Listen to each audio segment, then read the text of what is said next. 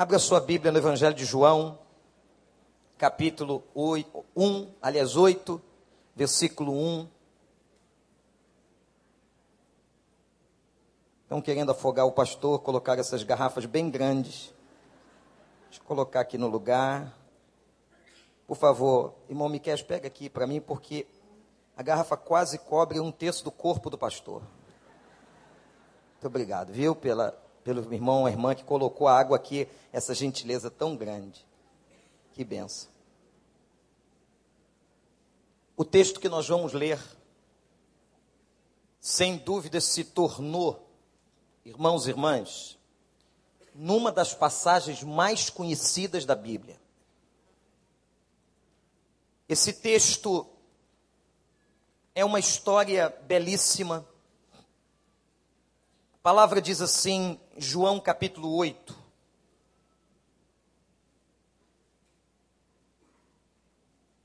Jesus foi para o Monte das Oliveiras e ao amanhecer ele apareceu novamente no templo, veja onde ele estava, onde todo o povo se reuniu ao seu redor e ele, e ele se assentou para ensiná-lo, ensiná-lo. Os mestres da lei e os fariseus trouxeram-lhe uma mulher surpreendida em adultério. Fizeram-na ficar em pé diante de todos. Disseram a Jesus, mestre, esta mulher foi surpreendida em ato de adultério e na lei, Moisés ordena apedrejar tais mulheres. E o Senhor, o que diz? Eles estavam usando esta pergunta como uma armadilha a fim de terem uma base para acusá-lo. Jesus inclinou-se e começou a escrever no chão com o um dedo. Visto que continuavam a interrogá-lo, ele se levantou e lhe disse: Se algum de vocês estiver sem pecado, seja o primeiro a atirar pedra nela. E inclinou-se novamente e continuou escrevendo no chão. Os que o ouviram foram saindo um de cada vez.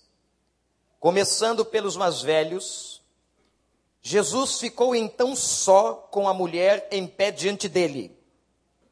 Então Jesus pôs-se em pé e perguntou-lhe: Mulher, onde estão eles? Ninguém a condenou. Ninguém, Senhor, disse ela. Declarou Jesus: Eu também não a condeno. Agora vá e abandone sua vida de pecado. Que o Espírito de Deus nos abençoe em nome de Jesus. A multidão estava sendo inflamada para um apedrejamento. E não brinquem, porque naquela época algumas pessoas foram apedrejadas até a morte. A situação desta mulher é difícil, porque você já viu uma multidão inflamada. É interessante, gente, porque uma multidão inflamada, ela perde completamente a identidade. Quem é a multidão? Quem é a multidão que está agora conclamando alguma coisa? Na verdade, a multidão não tem rosto. A multidão não tem nome. Quando nós vemos as manifestações na sociedade provocadas por uma multidão, não há nome, não há identidade. Aquela mulher estava realmente correndo perigo de vida.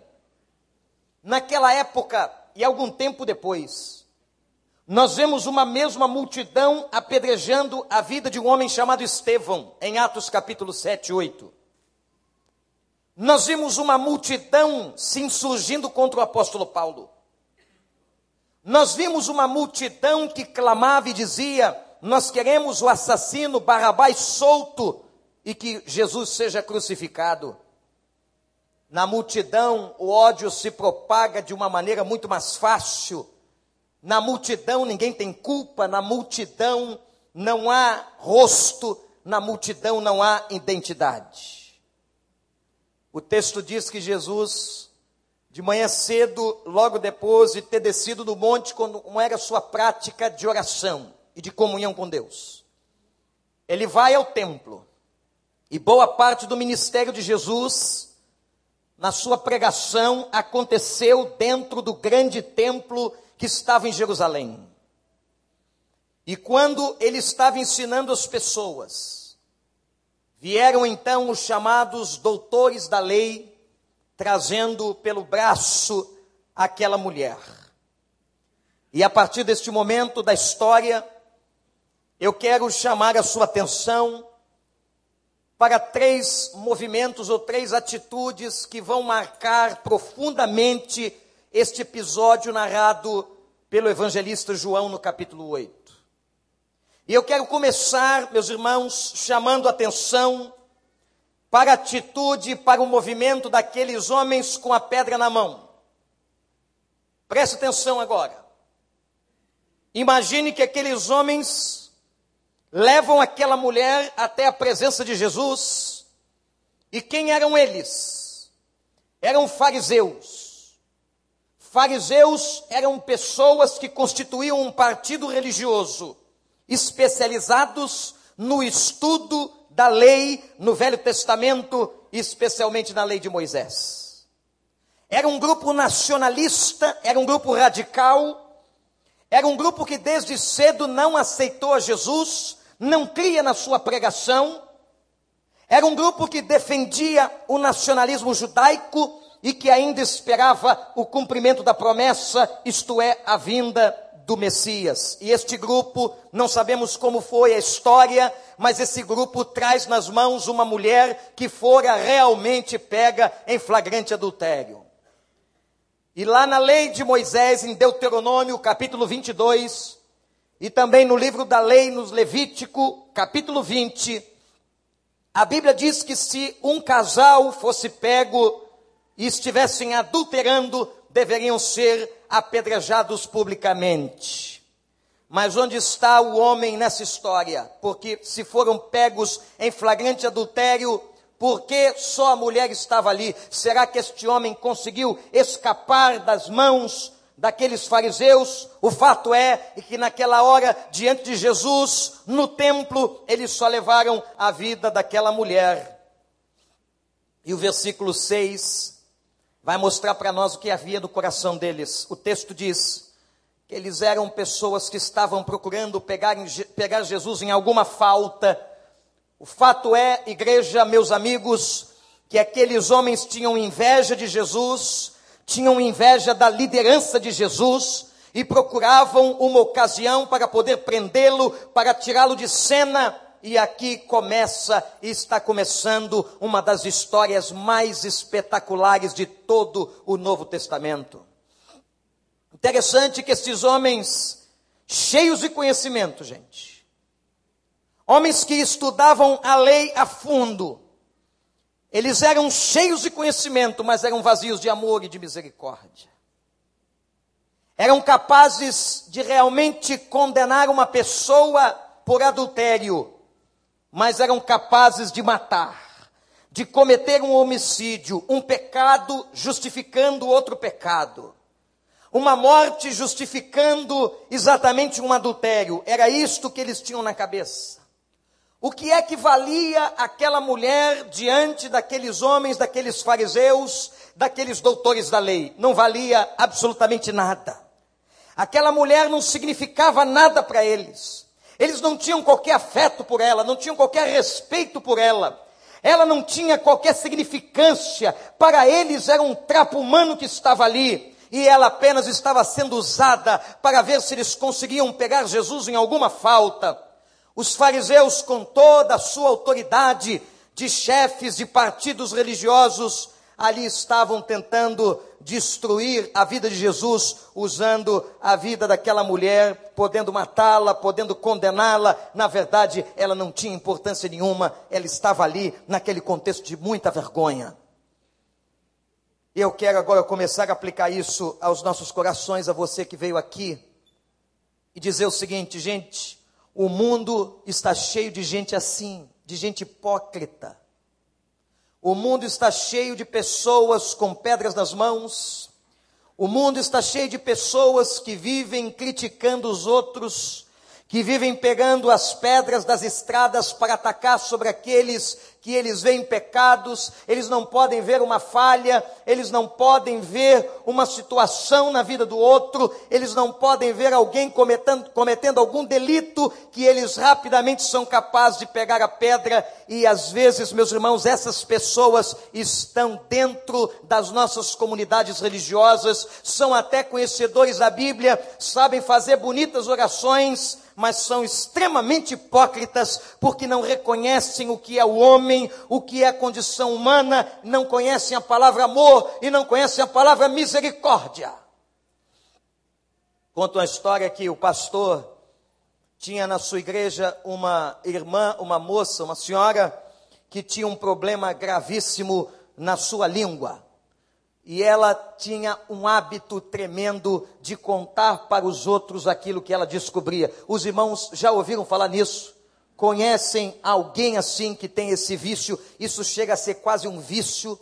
Há pessoas que não conseguem dizer assim, pastor, eu não consigo me controlar. Quando eu sei de uma notícia, eu gosto de espalhar para todo mundo. E muita gente culpa a mulher, mas vocês não sabem o que é um homem fofoqueiro. Um homem fofoqueiro, ele é muito pior do que a mulher. Ele parece, como dizem lá no sul, uma maricota. E aquela mulher chegou para o pastor e um homem havia se convertido na igreja e não dera tempo ainda do homem amadurecer na sua fé. Ele tinha um cabelo bem comprido, bem comprido. Parecia uma mulher, cabelo na, cabelo na cintura, aquele jeitão ainda, recém-convertido, e ela não perdeu a oportunidade, foi falar com o pastor e com todo jeitinho, é sempre assim, na hora que o culto acaba, o culto é maravilhoso, o Espírito mandou fogo do céu, e sempre tem um santo ou uma santa que vai dar um recado ao pastor. Pastor, eu vi aqui, a nossa igreja está uma benção, não é? Mas eu observei que agora o senhor está aceitando pessoas de cabelo comprido na igreja, cabelo grande. O senhor viu aquele rapaz? E o pastor disse assim: É verdade, minha irmã, a nossa igreja está aceitando gente de cabelo comprido, de língua comprida, e de tantas outras coisas cumpridas. Quantas pessoas estão sempre prontas para pegar a pedra e jogar no pecado do outro? Você já recebeu um dedo na sua cara? Alguém acusando você, alguém dizendo que você é culpado pelo que você fez, alguém que joga no teu rosto o passado que você cometeu, os erros que você cometeu, alguém que está sempre querendo lembrar a você de uma fraqueza, estes fariseus, este partido religioso dos dias de Jesus no meio de Israel não desapareceu. Eles continuam hoje no meio da igreja, no meio desta sociedade falsa, hipócrita, presentes aí, estão sempre prontos a colocar o, o dedo em riste contra você, a acusar você, e é possível que nesta noite algumas das pessoas que estão aqui cultuando tenham sido violentamente acusadas dos seus erros e dos seus pecados. É verdade, gente. Nós sabemos que todos nós somos pecadores. Há alguém aqui que não cometeu um pecado sequer? Há alguém aqui que não tenha errado? Há alguém aqui que não tenha desobedecido a Deus?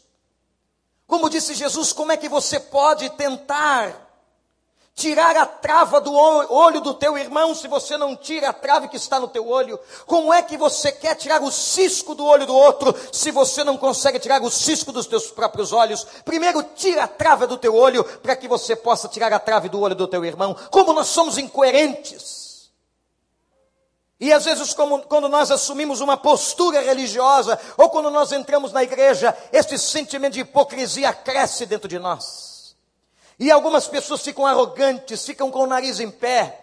Elas começam a se achar muito santas. Elas começam, porque fazem meia dúzia de orações, se acharem especialíssimas e elas começam a ter um comportamento totalmente distante e julgarem as pessoas e apontarem o dedo e falarem dos pecados dela e cometerem, comentarem com o outro assim: você viu o que o fulano está fazendo? Você viu o que a fulana está fazendo? Você viu a vida dele? Você viu como é que está isso? Como é que está aquilo? Meus irmãos, quanta hipocrisia do nosso coração, quantas coisas falsas existem em nós, como o homem é podre, como o homem é perverso, como o homem é hipócrita, como o homem é vazio, como nós nós somos assim. Eu estou falando de mim, eu estou falando de você, porque a Bíblia diz que todos pecaram e destituídos e separados foram da glória de Deus. Quem é pecador aqui? Está aqui nessa igreja esta noite. Levante sua mão. Quem é pecador?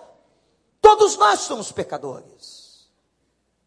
Mas veio agora, gente, um segundo momento dessa história foi a posição, a postura, a atitude da mulher. Que coisa interessante. A mulher, imagina você comigo. Imagina você, mesmo se você for homem. As mulheres talvez possam sentir um pouco mais numa cultura onde a mulher não era nem contada onde a mulher era desprezada absolutamente. Quem vai resgatar o valor da mulher é o próprio Jesus Cristo. Eram mulheres que sustentavam o ministério de Jesus, está na Bíblia. Eram as mulheres que davam de comer aos discípulos, está na palavra. Agora você imagina naquela cultura onde mulher não valia absolutamente nada, aquela mulher está ali sozinha, não sabemos como ela estava vestida, não sabemos se ela for arrancada da cama com a sua roupa íntima, e ela está agora publicamente na presença dos doutores da lei. Não só isso, ela está dentro do templo, ela está na presença de uma multidão, porque a Bíblia diz que havia uma multidão para ouvir a Jesus e ela foi colocada, diz a palavra de Deus, no meio daquela confusão, no meio daquele povo, aquela mulher está ali, humilhada publicamente, aquela mulher foi, meus irmãos, exposta. Eu imagino o estado emocional daquela mulher naquele momento, eu imagino a sua autoestima, eu imagino o que ela estava sentindo na sua alma, por dentro, completamente destruída de vergonha por tudo que ela estava passando ali. E o texto diz que aquela mulher tem uma postura e uma atitude única, aquela mulher está em silêncio. Ela não se defende, ela não explica, ela não justifica, o silêncio daquela mulher mexeu com Jesus. Por quê? Porque aquele silêncio que ela estava fazendo era o silêncio da admissão. Ela estava silenciosamente assumindo a sua culpa, ela não se defendia porque ela sabia da lei, ela sabia do castigo, ela sabia do que ela tinha feito, ela não tinha como racionalizar, ela não tentou explicar absolutamente nada para Jesus, ela está ali em silêncio, calada diante de Jesus, como que assumindo toda a sua culpa, toda a sua perversidade, todo o seu adultério, ela assumiu isso diante de Jesus e certamente uma das atitudes mais nobres de toda a Bíblia. O que é que nós fazemos quando nós pecamos? Sabe qual é a diferença daquela mulher para eu, para mim, para você? É que muitas vezes os nossos pecados não são expostos. Aquela mulher teve o seu pecado exposto. A ferida foi para fora. E a diferença é que muitas vezes você peca e eu peco e ninguém sabe. E nós cometemos erros e ninguém sabe. E nós temos atitudes terríveis e ninguém sabe. E mais, irmãos, a nossa atitude muitas vezes é uma atitude de defesa. A primeira atitude que vem na mente do homem, quando ele está sendo confrontado com o erro que cometeu, é a racionalização. É a primeira tentativa de escape. O que é racionalizar? É quando eu tento explicar o porquê que eu fiz aquilo. Por exemplo, ela podia ter dito assim: Eu sou uma mulher mal amada na minha casa. Eu sou uma mulher que sofre no meu casamento. Foi por causa disso que eu pulei para a casa do vizinho e possuí o marido da minha vizinha. Ela podia ter explicado racionalmente o motivo pelo qual ela estava em flagrante adultério. Nós podemos justificar o pecado. Nós podemos racionalizar o pecado. Nós podemos explicar, e eu tenho certeza que se der oportunidade a mim e a você, nós vamos justificar tudo que nós fazemos. Eu fiz isso, pastor, por causa daquilo. Eu disse isso por causa daquela palavra. Eu agi assim por causa daquele outro motivo. Nós sempre temos a defesa, a justificação. Nós sempre temos um processo de racionalizar e de explicar aquilo que está acontecendo. Mas não, irmãos. Não é essa, olhe para mim e guarde o que eu vou dizer a você nesta noite. Não é essa a postura que Deus espera de mim e de você quando nós estivermos em pecado ou quando nós estivermos diante de um erro.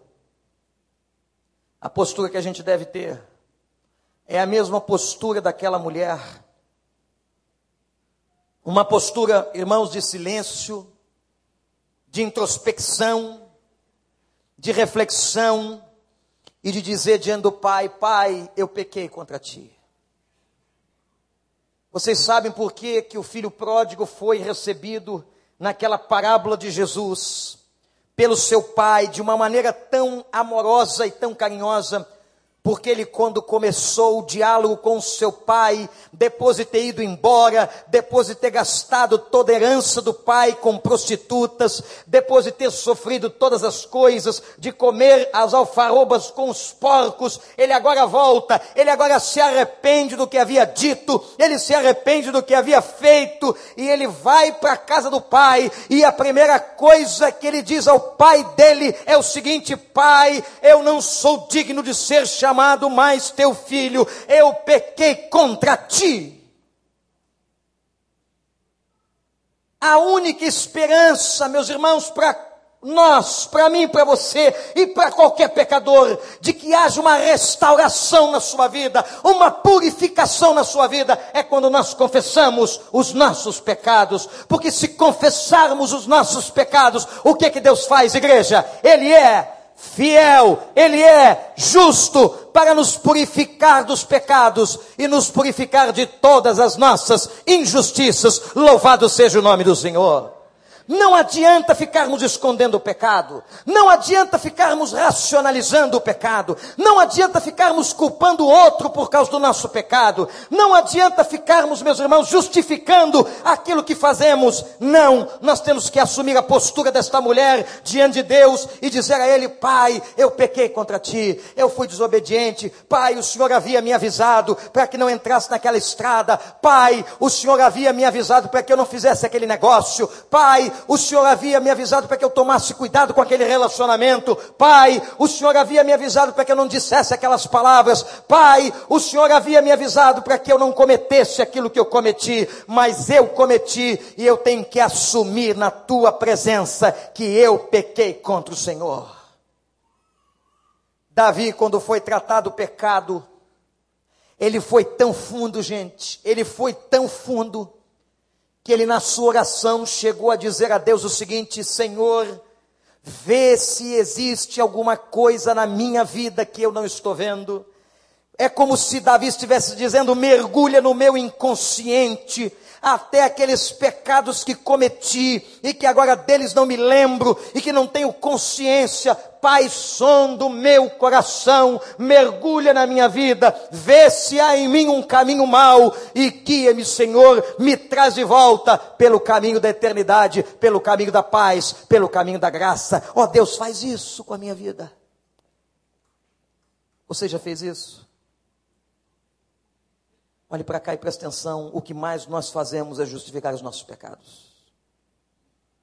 Com um dos outros nós tacamos pedras, com os nossos nós justificamos, ao outro nós atiramos as nossas pedras, com os nossos pecados nós racionalizamos, ao outro nós massacramos, com a gente nós queremos misericórdia, com o outro nós não temos amor, nós temos ódio e com a gente nós temos tanta piedade de nós mesmos. Aquela mulher estava diante de, de Jesus Cristo diante do Pai, naquele momento, em total silêncio, ela admite que ela é pecadora, ela não se defende, ela não justifica o adultério, ela não dá explicações para os seus sentimentos, ela não diz por que, que foi com aquele homem para a cama, mas ela agora está diante de Jesus, olhando para baixo, ali, meus irmãos, tomada por aquele sentimento de culpa, porque ela realmente estava e era culpada. Mas eu quero mostrar para você qual foi o movimento de Jesus. O movimento dos fariseus foi o movimento de pegar as pedras. O movimento daquela mulher foi o movimento do silêncio. E o de Jesus? Está aqui uma das situações mais difíceis do ministério de Jesus. E eu vou te explicar por quê. Porque a pergunta era a seguinte: Senhor, a lei de Moisés declara em Levítico e em Deuteronômio que um casal pego em adultério tem que ser morto por apedrejamento. A lei diz isto, e o que o Senhor diz perante esta mulher? Nós a pegamos em flagrante. Ela está aqui assumindo o que fez. O que o Senhor diz? O que o Senhor quer que façamos com ela? Imaginem. Se Jesus diz o seguinte: sim, ela deve ser apedrejada. Diante daquela sociedade e daquele templo, daquela multidão, que ele era visto como um homem de amor e de misericórdia. Toda a imagem de Jesus cairia naquele momento e ele seria acusado de ter incitado um homicídio. Se ele diz que sim, a multidão ouviria dos mestres da lei, mas a Bíblia diz: não matarás, e o Senhor está estimulando que nós a apedrejemos. E se ele dissesse que não? Se ele dissesse que não, ele iria contra a lei do maior legislador da história, do grande Moisés. Se ele dissesse que não, ele estaria aprovando o adultério da mulher. Portanto, a resposta de Jesus, que difícil, não podia ser sim e não podia ser não. O que ele faz? Meus irmãos, é a primeira vez e única em todo o Novo Testamento que a Bíblia diz que Jesus escreveu alguma coisa. E diz a palavra que ele se abaixa no chão e começa na areia do chão a escrever com seus dedos. Muitos intérpretes da Bíblia ficam pensando por quê? O que é que estava acontecendo? Será que Jesus estava querendo ganhar tempo para responder? Será que Jesus estava escrevendo alguma coisa importante? A palavra, e aqui, meus irmãos, nós temos que ir no original para entendermos de maneira mais profunda o texto. Quando a Bíblia diz que ele começa a escrever, a palavra escrever no grego é grafein. Mas a palavra que está no texto catagrafem. O que significa o prefixo cata? Significa alguma coisa contra o outro. O que Jesus estava fazendo era escrevendo na terra algumas coisas contra aqueles homens. Jesus estava com seu dedo escrevendo os pecados dos fariseus. A palavra catagrafém, eu imagino, irmãos, os homens olhando para ele, esperando a resposta. Ele não podia dizer nem sim nem não, e ele começa a escrever na terra: Mas vocês mentem, mas vocês desobedecem a lei no ponto tal, mas vocês são arrogantes, mas vocês não guardam o sábado. Ele começa a escrever acusações sobre aquelas pessoas que acusavam a mulher, e mais, meus irmãos, e mais. Naquela hora, ele vai responder o seguinte: anamartetos, anamartetos, isto é, se não há desejo de pecado no coração de vocês, apedrejem. Ele foi mais fundo. Ele não disse vocês cometeram algum pecado, ele diz assim: se não há desejo de pecado no coração de vocês, apedrejem a mulher tacam as pedras na mulher, podem executar a mulher. Foi isso que ele fez agora, a atitude, o movimento de Jesus. E a Bíblia diz assim: um a um começaram a sair, a começar pelos mais velhos, porque os mais velhos sempre tinham que dar exemplo, a começar pelos mais velhos, eles começaram a sair e foram embora e deixaram as pedras no chão. Acabou. Acabou. Cadê os homens? Cadê os fariseus que acusavam a mulher diante da multidão? Cadê aqueles que pegaram a mulher em flagrante adultério? Onde estão? Agora as pedras estão no chão. As pedras foram largadas. As pedras foram deixadas. E agora, meus irmãos, de uma maneira muito pessoal e muito peculiar, como é a atitude de Jesus, ele vai ao encontro daquela mulher. Ele vai ao encontro daquela adúltera. Ele vai ao encontro daquela mulher com a estima esmigalhada. Ele vai ao encontro daquela mulher que for exposta diante da multidão. Ele vai àquela mulher que devia ser naquele momento um trapo humano emocional. Ele vai até ela e faz a pergunta: mulher, onde estão aqueles que te acusavam? Onde eles estão, mulher? Eles não te condenaram?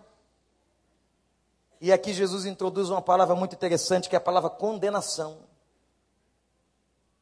A palavra condenação significa no texto está perdido para sempre. É isso que significa a palavra condenação. Quando Jesus diz assim: os homens não te condenaram, os homens não te destruíram para sempre. Não pense que esta palavra e com esta palavra Jesus estava passando a mão na cabeça dela, ignorando o pecado, fingindo que não viu. O texto não diz isso. O que ele questiona é sobre a condenação. Ele não está falando sobre o pecado dela, ele está falando sobre a condenação dos fariseus. Eles não te condenaram. Eles não destruíram para sempre você. E é a única vez que aquela mulher, então, talvez gente com muita dificuldade, levantou a cabeça e disse: Não, Senhor. Mas vocês têm que ver no texto essa palavra Senhor. Ela reconhece Jesus de uma maneira diferente. Ele não era simplesmente um senhor da rua, maior de idade, no meio de Israel. Não. Ela fala Senhor e ela fala, está falando alguma coisa do fundo da alma, de reconhecimento, da soberania, da grandeza de Jesus. Não, Senhor. Eles não me condenaram. E agora, meus irmãos, vem a frase mais linda de toda a Bíblia, a frase que restaura, a frase que cura, a frase que transforma. Jesus está olhando para ela e diz: mulher, eu também não te condeno, que você possa ir e não peques mais. Vocês sabem o que Jesus está dizendo aqui? Ele está dizendo assim: mulher, eu não vou condenar você, destruir você para sempre. Eu não vou fazer isso por uma razão, porque eu vim para trazer vida. Você não está condenada para sempre, porque há sempre uma segunda chance para aquele que erra. Louvado seja o nome de Deus, meus irmãos. Nós só estamos aqui nessa noite diante do Pai, porque um dia Deus também deu a segunda chance a você, a sua vida e a minha vida. O nosso Deus, aleluia, é o Deus da segunda chance. Louvado seja o nome do Senhor. O nosso Deus não esmaga a cana quebrada, o nosso Deus não apaga o borrão que fumega, o nosso Deus restaura, o nosso Deus cura, o nosso Deus levanta a pessoa, o nosso Deus lhe dá uma nova motivação de vida, o nosso Deus lhe dá uma nova perspectiva, o nosso Deus faz de uma vida velha uma vida nova, para a honra e para a glória do seu nome. Esse é o nosso Deus, esse é o nosso Jesus. Mulher, não te condeno, mulher. Eu não te condeno. E por que, que ele pôde perdoá-la? Por causa do silêncio. Ele só pôde perdoá-la, meus irmãos, porque ela ficou em silêncio, admitindo o seu pecado. E ele está dizendo agora para ela: volta e não faz mais. O que ele está dizendo para ela é o seguinte: olha, muda de vida. Sai desse caminho, não volta ao vômito. Não mais entre por aí. Não mais destrua sua vida no adultério ou em qualquer outra coisa que possa destruir você. Eu queria que você olhasse para mim aqui. Porque eu tenho certeza que nesta noite, nesta congregação aqui, há pessoas com um coração muito semelhante ao desta mulher.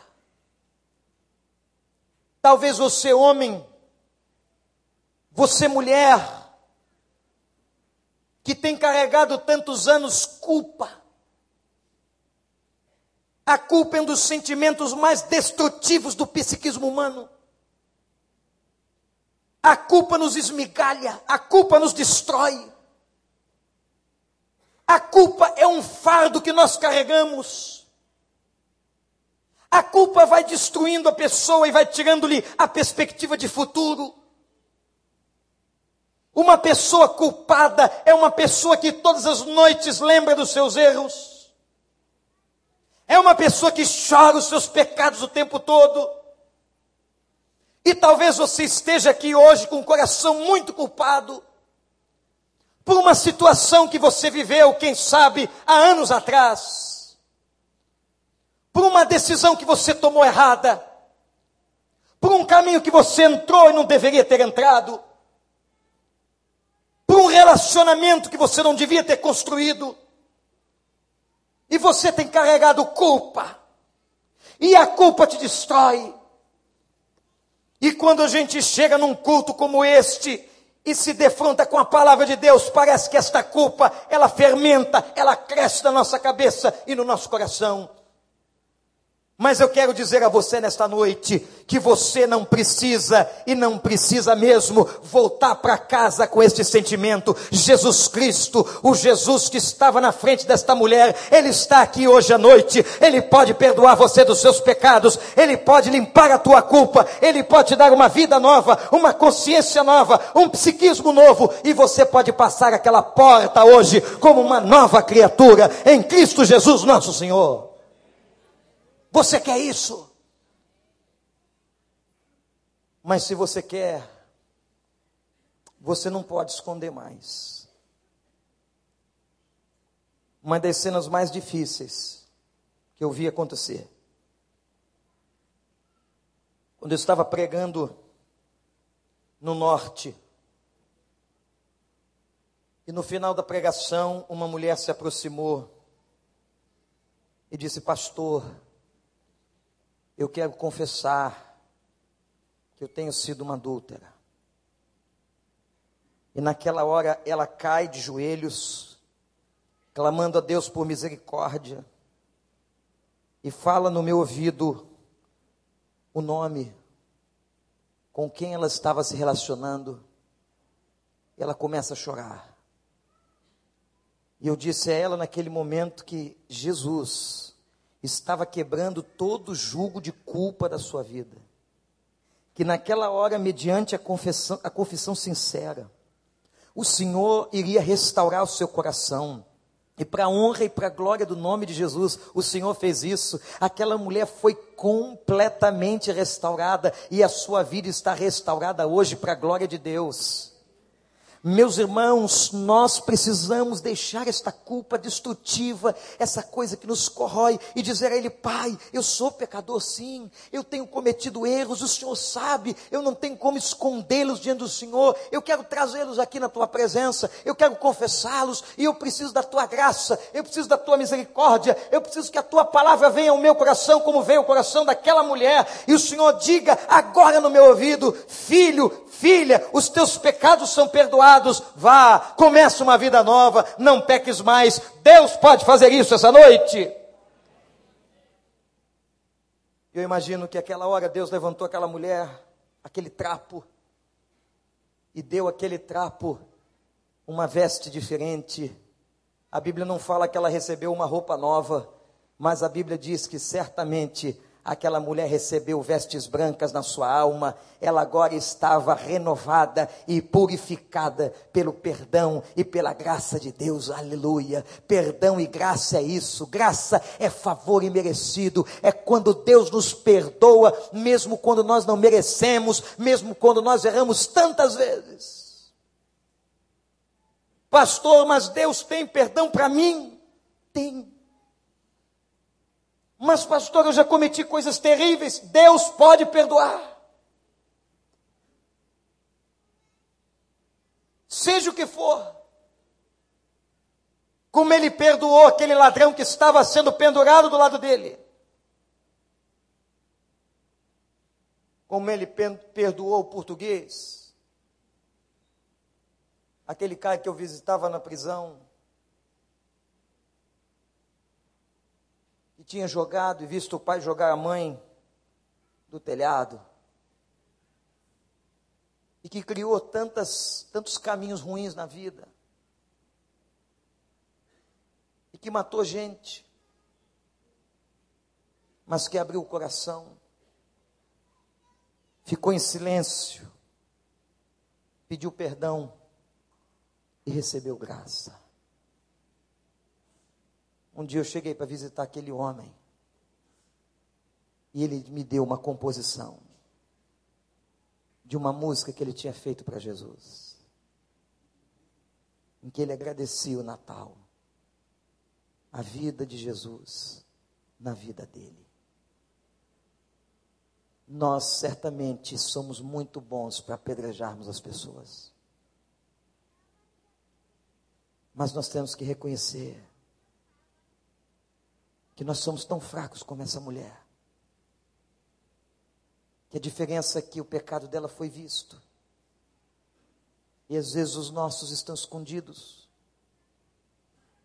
Mas Deus só pode trazer graça e trazer misericórdia a uma pessoa que fica em silêncio, que não justifica, que não racionaliza, mas que diz assim: Pai, eu pequei. Eu queria que essa noite fosse uma noite de libertação de culpa.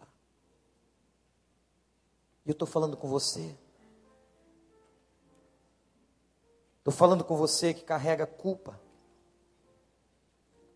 Não quero saber, não me interessa qual foi o pecado que você cometeu. Para Deus, não tem pecado grande, pecado pequeno.